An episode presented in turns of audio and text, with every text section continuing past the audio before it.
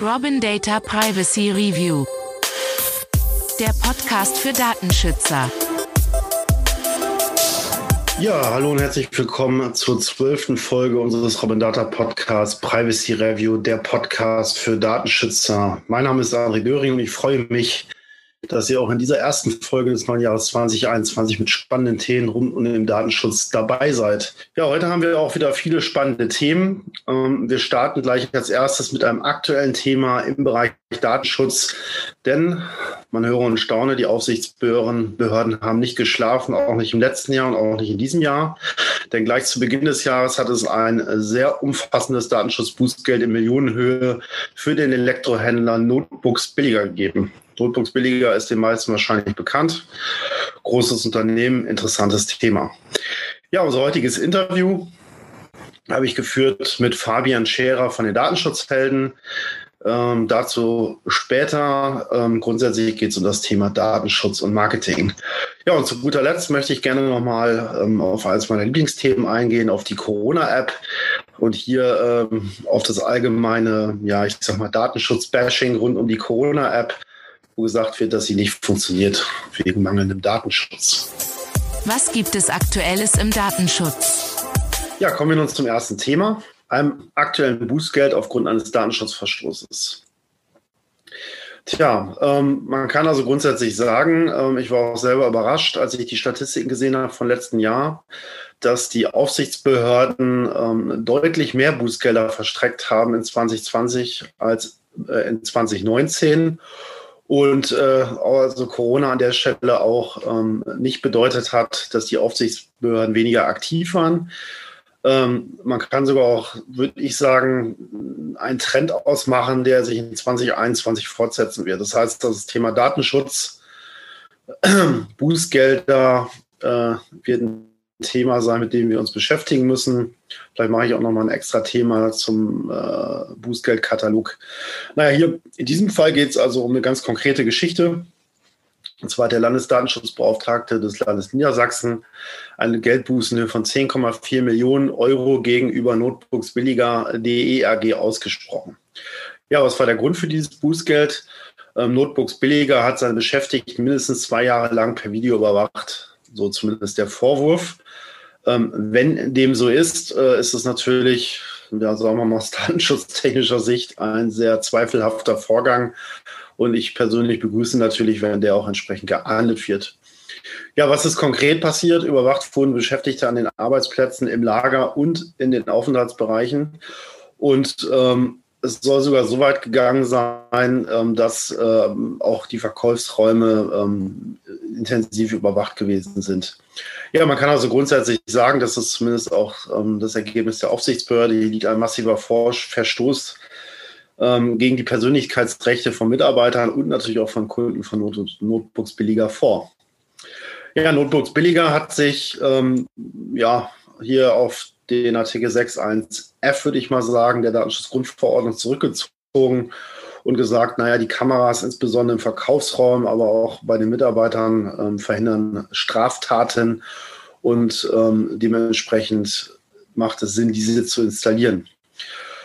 Grundsätzlich kann man auf jeden Fall sagen, die Maßnahme der Videoüberwachung zur Aufdeckung von Straftaten ist nur dann rechtmäßig, wenn wirklich ein begründeter Verdacht gegen eine Einzelperson vorliegt, was wahrscheinlich bei einer flächendeckenden Dauerüberwachung sicher nicht der Fall ist.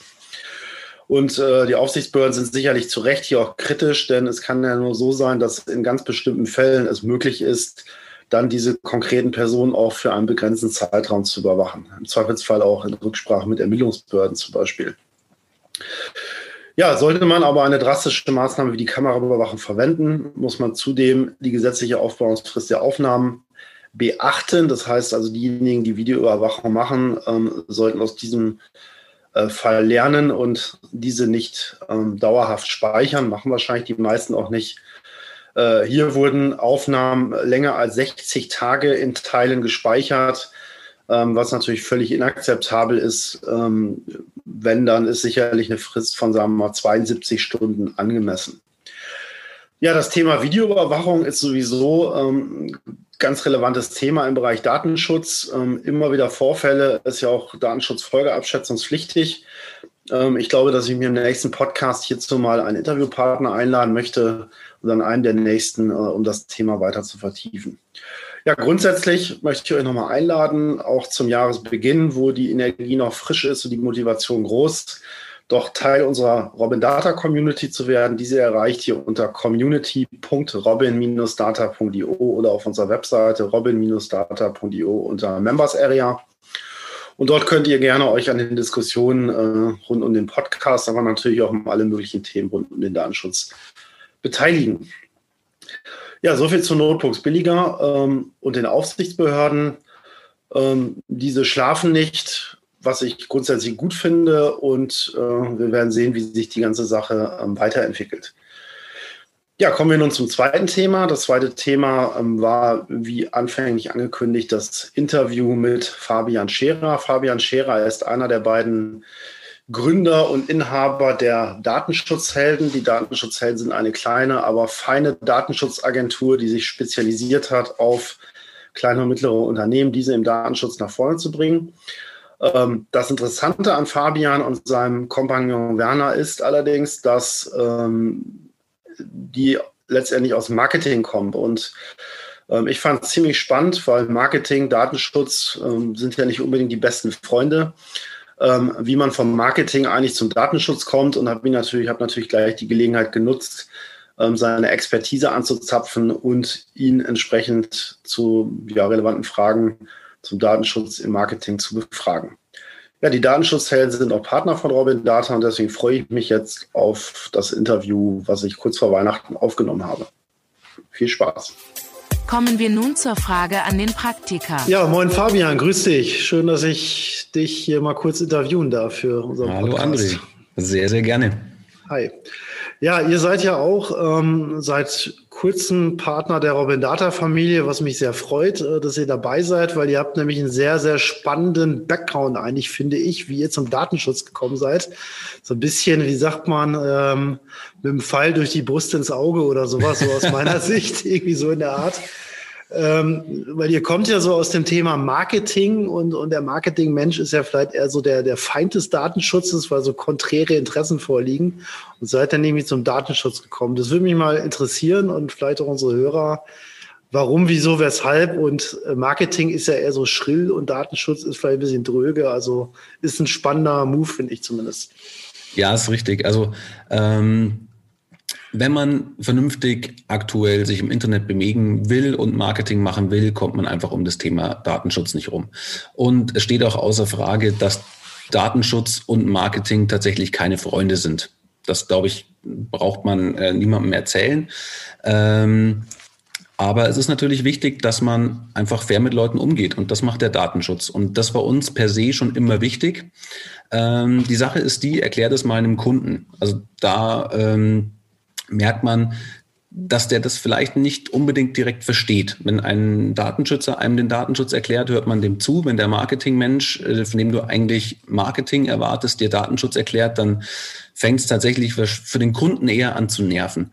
Mhm. Und ähm, das hat ein bisschen unsere, unsere Arbeitsweise geändert. Ähm, wir sind projektbezogener geworden. Wir machen mehr Gesamtprojekte und weniger äh, Projekte, wo wir irgendwo beteiligt sind, weil da mhm. kann man nur verlieren, auch im Marketing, weil man mhm. einfach Dinge sieht, die andere falsch machen oder nicht beachten oder nicht beachten mhm. wollen.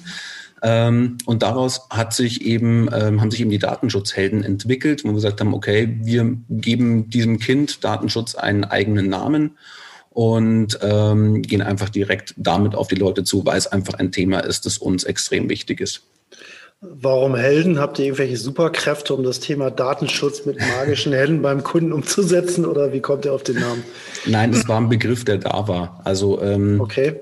Ähm, wir haben diverse Template-Seiten, die mit irgendwas Helden enden und dann haben, war einfach, wie nennen wir uns? Ja, wie es mit Datenschutzhelden? Ja, passt. Okay. Kein, also, keinen allzu tieferen Hintergrund. Aber es ist heldenhaft für den Datenschutz zu kämpfen. Eine völlig pragmatische Lösung. Äh, du, du, hast eben mal gesagt, das finde ich, ist, ist ja auch eine Sache, die mir äh, extrem am Herzen liegt. Du hast mal den Begriff Fairness ja. ähm, reingebracht. Was bedeutet denn für dich in dem Kontext auch vielleicht Datenschutz oder eine Zusammenarbeit mit dem Kunden Was ist denn da so Fairness? Was, was, was, was verstehst du drunter? Ähm, naja, ähm, die, der, der Grundsatz des Datenschutzes ist ja, ich kann mit Daten was machen, wenn ich dem anderen sage, was ich damit, was ich damit tue.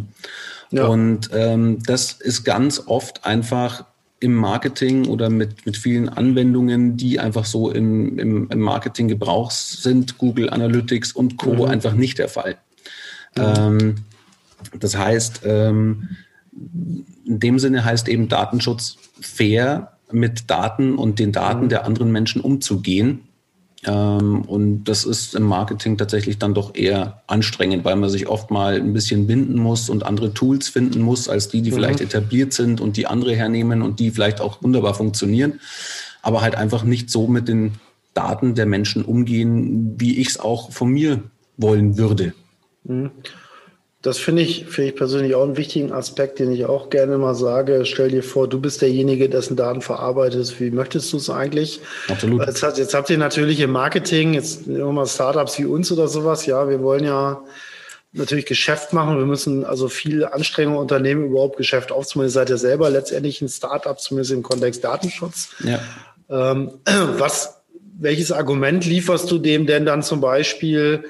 Äh, dass er vielleicht auf Google Analytics verzichtet oder da Dinge umstellt, wenn er sagt, uh, das ist ja völlig konträr, ich kann nicht mehr sauber tracken, ich kann keine Kanäle mehr sauber zuordnen, äh, ich weiß nicht, ob meine Marketingmaßnahmen wirken, ob das Geld ins Leere läuft, etc. Wie argumentierst du dagegen? Naja, also es gibt ja per se schon Alternativen, auch wenn die vielleicht nicht ganz so schön sind äh, zu, mhm.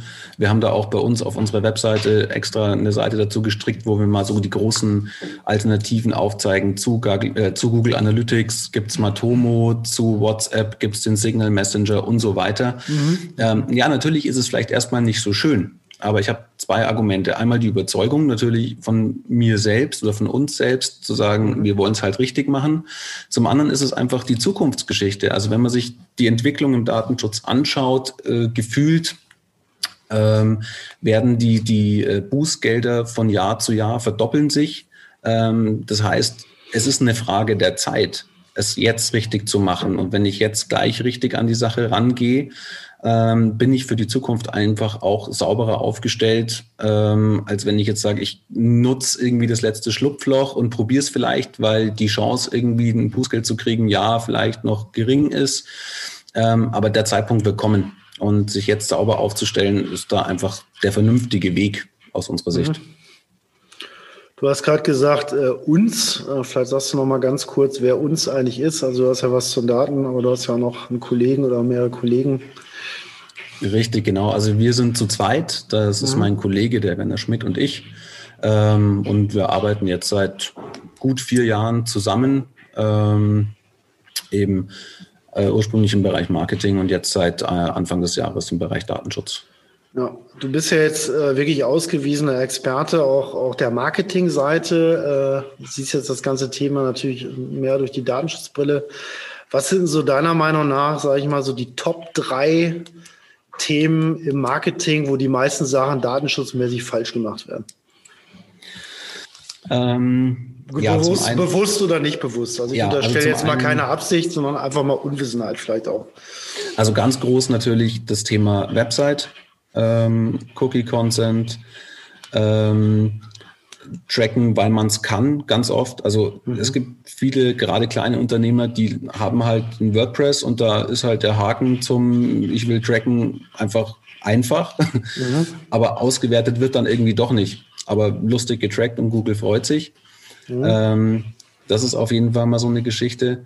Dann einfach mal sich ein bisschen die Mühe geben und äh, drüber nachdenken, wo man denn eigentlich Daten verarbeitet und ob man es denn in der Art und Weise tun muss. Also gerade äh, Bereich WhatsApp. Ich höre so oft, ähm, ja, aber ähm, ich kommuniziere mit meinen Kunden über WhatsApp. Dann sage ich, naja, aber dann sag doch deinen Kunden einfach, hier installier den Signal Messenger, ähm, kriegst noch einen 5-Euro-Gutschein und ähm, dann können wir sicher und datenschutzkonform kommunizieren. Also ja. manchmal muss man einfach so eine Mini-Hürde gehen und die ist gar nicht so groß und man einfach vernünftig Habe ich, hab ich selbst von meiner Mutter hingekriegt. Also, ja, also das ist tatsächlich gar nicht so dramatisch. Nee. Ähm, und als dritte Geschichte ist oft Unachtsamkeit. Also wir haben, ähm, wir sind ja auch Podcaster mhm. und ich habe vor kurzem jetzt einfach mal aus der Erfahrung raus eine, eine Podcast-Folge gemacht zu den Fehlern, die man einfach in der Anwendung von Videokonferenzen falsch macht. Also eine mhm. wunderbare Geschichte, die aller einfachste. Hier, ich gebe mal kurz meinen Desktop frei. Mhm. So. Das Bild von der Familie, dann die Dokumente, die mit Kunden benannt sind, dann ist vielleicht gerade das Rechnungsprogramm offen und zack, habe ich einen riesen Datenschutzverstoß, weil ich im Prinzip alles offengelegt habe. Also ja. ähm, und eigentlich es gar nicht wollte. Also das sind ganz oft auch so Kleinigkeiten, die einem, weil wir einfach so schnell und so komfortabel digitalisiert wurden, uns irgendwie gar nicht auffallen. Also keiner würde einen offenen Aktenordner bei einem Kundengespräch mitten an den Tisch legen, aber wenn ich im Videocall mit 30 Leuten bin, gebe ich meinen Desktop frei und dann ist da vielleicht gerade mein Rechnungsprogramm offen, wo jeder alles sehen kann. Also das ist auch, das sind so Fehler, die unbewusst ganz oft dann eben passieren. Berühren ja dann vielleicht nicht nur den Datenschutz, sondern irgendwann auch die Informationssicherheit, also Absolut. Geschäftsgeheimnisse etc. etc. Ja. Also gerade nochmal das Thema Videoconferencing, was ja jetzt durch die ganze Corona-Geschichte auch natürlich einen mega Aufwind äh, erfahren hat. Ähm, da sind natürlich äh, extreme Risiken, würde ich, würde ich genauso sagen. Ne? Also da kann man, kann man eine Menge falsch machen. Ne? Was kann man da noch so falsch machen? Ähm, das heißt, das Thema irgendwelche Fotos, dann ähm, such dir erstmal eine Ecke, wo du Ruhe hast. Auch eine ganz oft äh, gesehene Geschichte. Ja. Wenn dann plötzlich die Ehefrau oder wer auch immer hinten reinkommt, aus der Dusche mit dem Mantel rumgewickelt oder sowas. Genau, auch ein Klassiker. Deswegen auch Virtualisierung. Also ich lehne zum Beispiel, auch wenn es Open Source Lösungen sind, eigentlich Lösungen ab, die ich nicht virtualisieren kann im Hintergrund. Also genau aus dem Grund. Mhm. Und damit habe ich eigentlich einen relativ, finde ich, einen relativ guten Schutz, ähm, ja. um schon mal da datenschutzkonform zu arbeiten. Ja, ja ich habe hier meine Ecke und weiß. Ähm, Klar, im Büro ist ja, da kommt jetzt genau. keiner, wenn dann ist nur der Kollege, der ist ja im, im Internet sichtbar sozusagen. Ne? Richtig, ne? genau.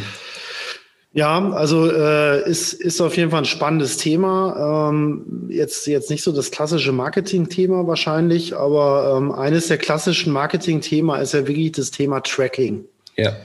Ne, so, und ähm, ich glaube auch Tracking ist ein Thema, da kann man eine Menge falsch machen. Ne? Also würde ich jetzt mal so sagen. Also du hast schon mal gerade angesprochen, das Thema Concept Management. Ja. Ähm, da gibt es ja auch unterschiedlichste Tools und so weiter, die da eine Rolle spielen.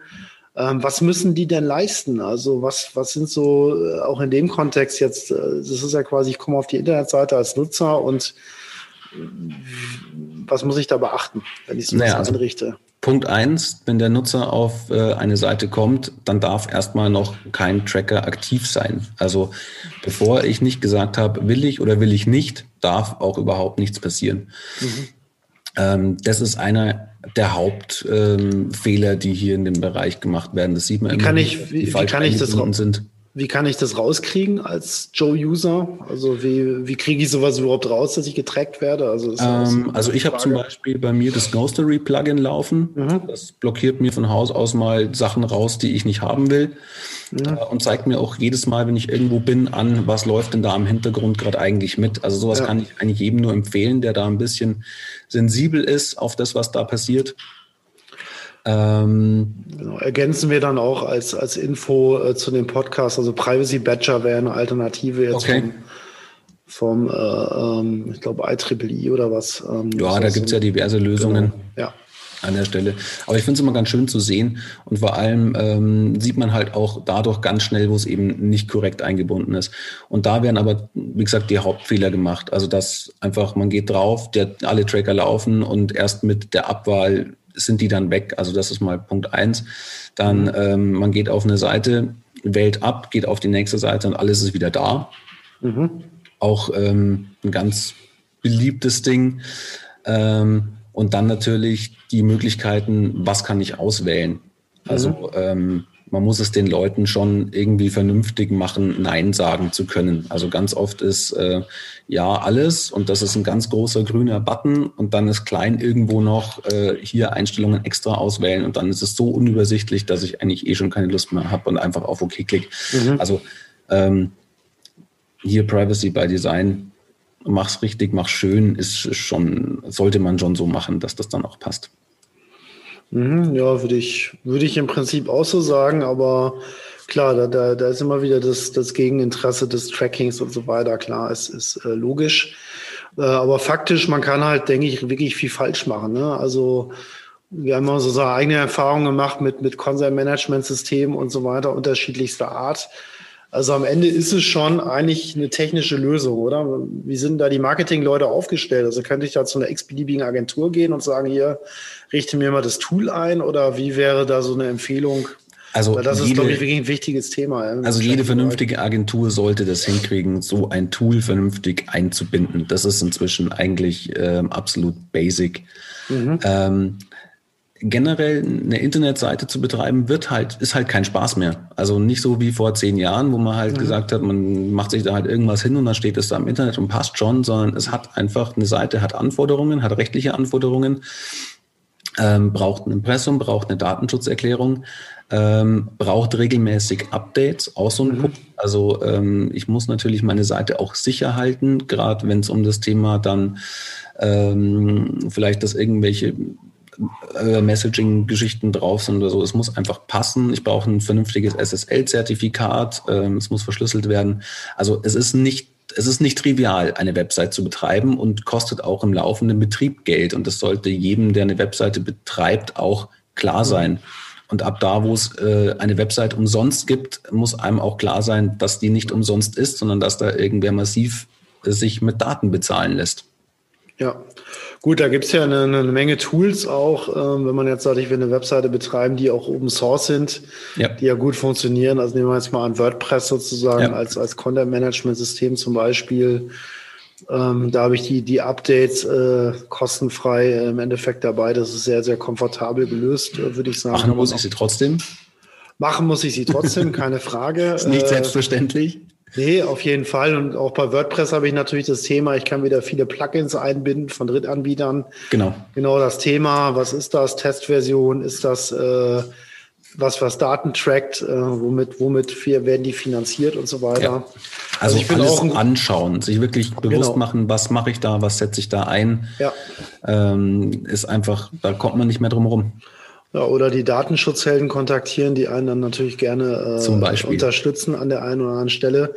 Und da vielleicht auch nochmal, ähm, das ist ja auch so ein Thema, die meisten Leute stöhnen ja dann natürlich immer über diese ganzen regulatorischen Anforderungen, sei es das Impressum, was ja noch relativ easy ist, sei es die Datenschutzerklärung der Internetseite, was ja schon äh, deutlich komplizierter ist. Vielleicht kannst ja. du nochmal vielleicht ähm, zwei, drei Sätze sagen, warum die Datenschutzerklärung denn wirklich auch Sinn macht. Also sie ist jetzt nicht nur äh, Belastung, sondern sie hat ja auch durchaus einen Sinn. Ähm, auch für den Nutzer der Webseite letztendlich. Also ist ja nicht Ja klar, also um, um ganz Seite. viele Dinge ähm, auf so einer Seite machen zu können, muss ich Daten sammeln oder werden Daten gesammelt. Ähm, und sei es der Warenkorb, in dem gespeichert wird, ähm, was ich da reingelegt habe. Und beim nächsten Mal liegt es halt da immer noch drin. Also es gibt ganz viele Komfortfunktionen. Ähm, oder auch wenn ich, wenn ich Videos einbinde zum Beispiel, mhm. dann ähm, muss irgendwie der Browser sagen, hier, ich bin der und der. Und damit das technisch machbar ist, ähm, brauche ich die und die Infos. Ähm, aber genau hier sind wir wieder bei dem Punkt, den ich ganz am Anfang angesprochen habe, Fairness. Also ich mhm. muss den Leuten halt dementsprechend sagen, was mit den Daten passiert und wer die dann bekommt. Mhm. Ähm, und wenn ich als Nutzer daran Interesse habe und sage, hm, mich würde mal interessieren, ähm, was auf dieser Seite mit meinen Daten gemacht wird, dann muss er es einfach nachlesen können. Mhm. Und ähm, man sieht ganz oft ähm, in Datenschutzerklärungen den, den, den schönen Fehler, einfach im Generator alles angeklickt dann hat man eine riesenlange Datenschutzerklärung und ganz viele Sachen drin, die auf der Seite selber gar nicht eingesetzt werden. Ja. Also der, der, naja, ich klicke mal alles an, dann kann mir nichts passieren, Fall. Mhm. Aber genauso falsch, wie es nicht reinzuschreiben. Mhm. Ähm, also eine Datenschutzerklärung muss auch schon den Wahrheitsgehalt auf dieser Seite widerspiegeln. Deswegen macht's die, äh, deswegen ist es auch so kompliziert, einfach eine Datenschutzerklärung äh, auf eine Seite passend draufzustellen. Ist ja prinzipiell auch mittlerweile wettbewerbsrechtlich abmahnfähig, wenn ich eine falsche, Richtig. irreführende Datenschutzerklärung genau. Ich würde vielleicht noch einen Schritt weiter gehen. Würde mich mal interessieren, wie du dazu stehst. Also ich sehe die Datenschutzerklärung letztendlich basiert die auf Artikel 13, 14 Datenschutzgrundverordnung, also Informationspflichten. Ja. Für mich ein ganz wesentlicher zentraler Bestandteil der DSGVO, auch im Verhältnis zum BDSG, zum früheren BDSG oder zur alten EU-Datenschutzrichtlinie. Da gab es das ja in der Form gar nicht. Ähm, und ich finde sogar, ich bin sogar der Meinung, dass ähm, äh, nach extern sichtbare Geschäftsprozesse, also nehmen wir jetzt mal der Klassiker Bewerbermanagement oder solche Dinge, mhm. kann man ja auch wunderbar äh, über die Datenschutzerklärung auf der Internetseite darstellen, äh, wie das abläuft. Und eigentlich dann hat man das Thema Datenschutzmanagement auf seinen Geschäftsdokumenten ja eigentlich mit dem Link erledigt, ne? nämlich auf diese Datenschutzerklärung. Richtig, genau. Also ähm,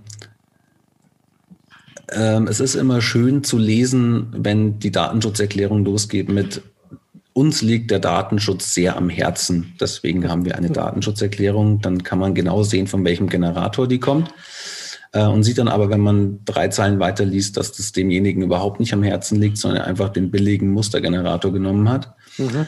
Ähm, es ist immer wichtig, diese Datenschutzerklärung so zu schreiben, dass man sie auch versteht und nicht ewig lang und ähm, ähm, wir spielen uns da auch immer wieder mal, wie man sowas machen kann. Wir haben mit, äh, mit einem Dropdown-Menü mal gearbeitet. Das finde ich sehr angenehm, dass jeder Punkt, äh, jede Überschrift im Prinzip mhm. dasteht und die man sich die einzelnen Punkte dann ähm, übersichtlich eben ausklappen kann. Mhm. Das finde ich auch eine ganz charmante Lösung. Also ähm, da finde ich es wichtig, schon das so zu machen, dass der, dass der User auch wirklich leicht sehen kann, was er sehen will.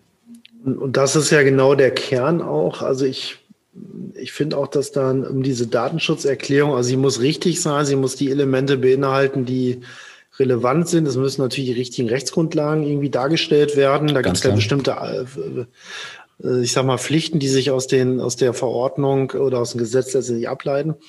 Aber im Endeffekt, so sehe ich es zumindest, äh, weiß nicht, wie du siehst, ähm, kann das eigentlich jeder schreiben. Ja, es ist jetzt kein kein ähm, Magic irgendwie was, ja, Magic, was weiß ich, äh, Dings, sondern äh, es geht ja im Grunde genommen genau wie du sagst, nur darum darzustellen, äh, was mache ich, was passiert hier eigentlich, ja, wer ist der Verantwortliche, was macht der Verantwortliche mit den Daten, was passiert ja. mit den Daten ähm, und das war's ja mehr oder weniger, ja? das kann ja jeder, mehr oder weniger. Ja, äh, ein, total spannender Gedanke. Das kann jeder, der weiß, was da für Prozesse eigentlich laufen. Ja. Und jetzt frag mal den Normalo Homepage-Betreiber, ob der weiß, was für Prozesse auf seiner Seite eigentlich so wirklich laufen. Also wenn ich ja. jetzt hergehe und natürlich für mich durchanalysiere, was macht denn die Seite alles, was ist ja. da alles drauf, hm, wo gehen meine Daten hin, ähm, dann kann ich natürlich auch mir eine Datenschutzerklärung schreiben, weil ich weiß, was ich tue. Wenn ja. ich das nicht weiß, sondern halt einfach irgendwie ähm, in, in WordPress auf Plugin hier und Plugin da klicke, ähm, dann weiß ich es halt nicht. Dann kann ich auch nicht so einfach eine Datenschutz. Also es sollte eigentlich so sein, dass die jeder selber schreiben können müsste. Ja. Weil dann weiß ich, dass derjenige, der es kann, auch weiß, was passiert. Genau, aber zum Beispiel jetzt diese, diese, sagen wir, Geschäftsprozesse zu beschreiben, also ich glaube, das könnte eigentlich jeder hinkriegen. Also der weiß ja eigentlich, was in seinem Unternehmen abläuft. Da muss ich jetzt nichts wissen über Cookies, Session-Cookies, äh, relevante, nicht relevante oder technisch notwendige oder wie auch immer. Richtig. Genau, also das wäre, also das einfach nochmal mein, mein Anliegen hier, dieses Thema Datenschutzerklärung ein bisschen zu entmystifizieren, sage ich jetzt mal. Ähm, klar, aber Voraussetzung ist, ich habe Lust, Zeit und Interesse, mich mit dem Thema zu beschäftigen. Das ist, ist ja. völlig logisch. Sonst äh, bringt das, es ich nicht die ne? Mehrheit ne? der Menschen. Nee, wahrscheinlich nicht. Ähm, aber naja, es ist halt so. Ich kann auch nur raten, vielleicht wirklich mal die eine oder andere zu lesen. Es gibt wirklich gute Datenschutzerklärungen, also ähm, die sehr transparent ist. Für mich ist mal so ein Top-Beispiel von einer äh, BMW-Bank. Mhm. Kann man selber mal googeln. Also die haben das, finde ich, sehr, sehr schön aufgearbeitet, sehr transparent, mal ganz anders, wie man es so kennt. Ja. Äh, vielleicht mal als Anregung mal drauf zu gucken. Ja. Ähm, Vielleicht nochmal so das letzte ähm, Thema zum Thema Marketing, ähm, Datenschutz und so weiter. Wir sind jetzt am Ende vom Jahr 2020.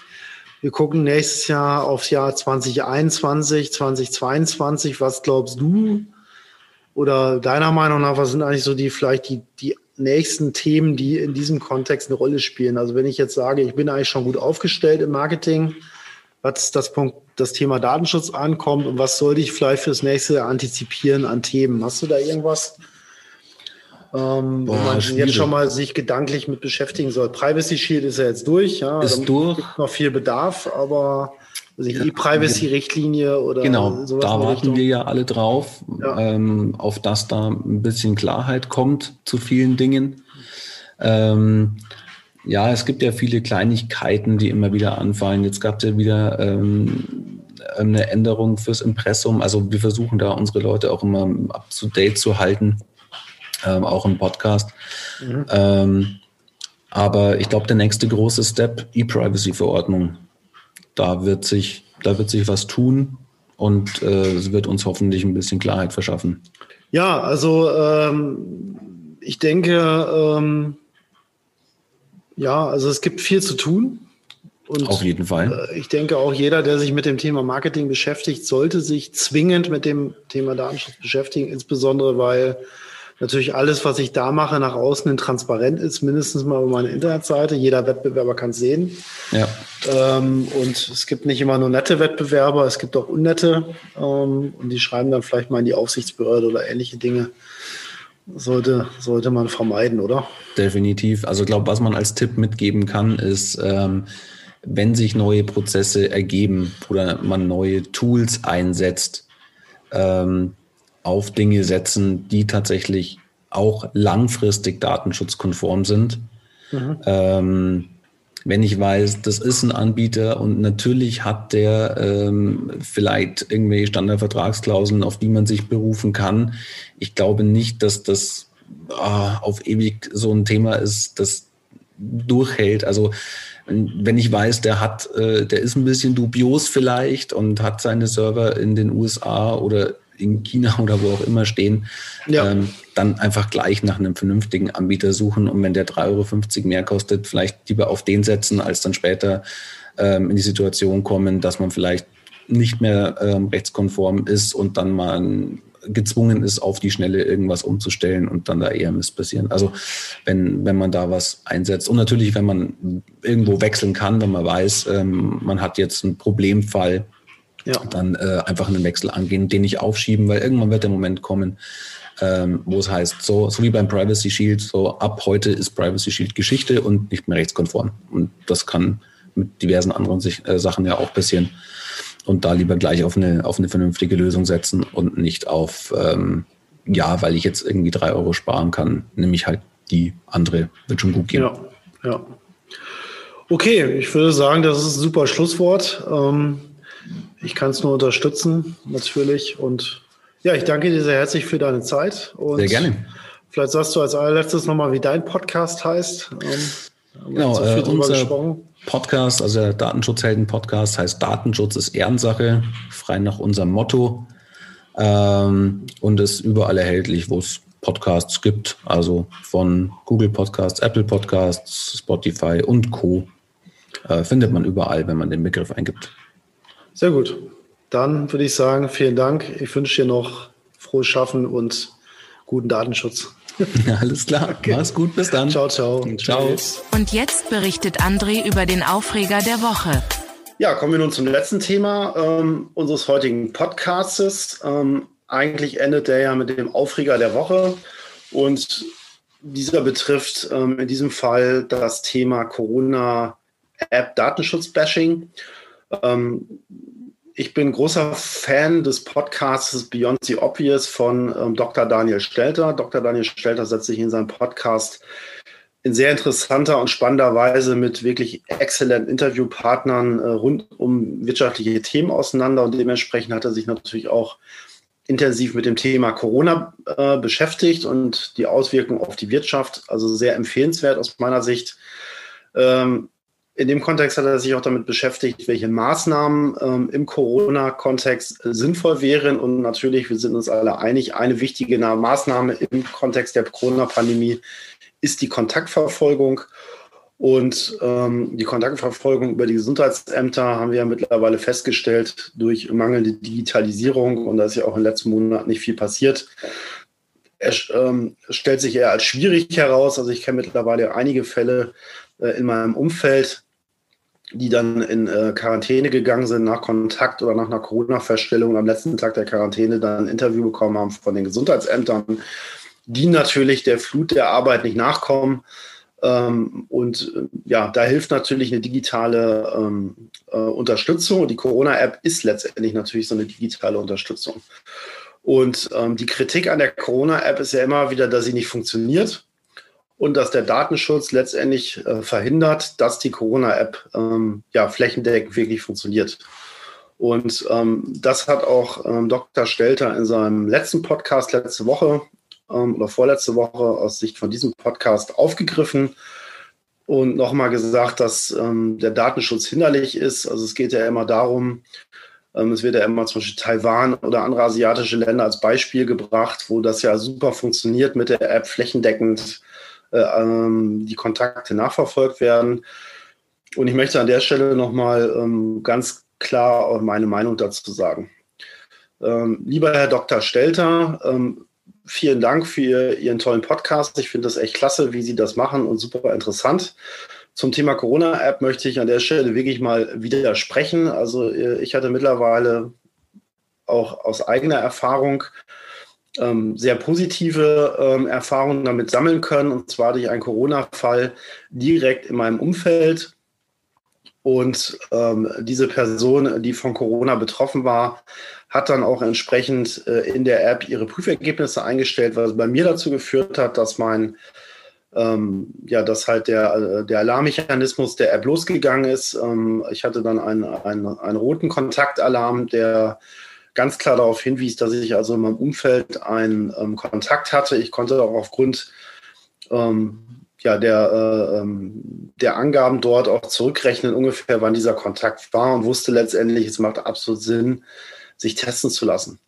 Und das Schöne ist, dass das Ganze funktioniert hat, ohne dass irgendwelche personenbezogenen Daten ähm, durch die Gegend ähm, geschickt worden sind. Ähm, weil letztendlich für mich als Betroffenen, in dem Fall mit dem roten Alarm, ist ja nur interessant, dass, ähm, dass der Kontakt entsprechend stattgefunden hat und dass ich entsprechende Maßnahmen ergreifen muss.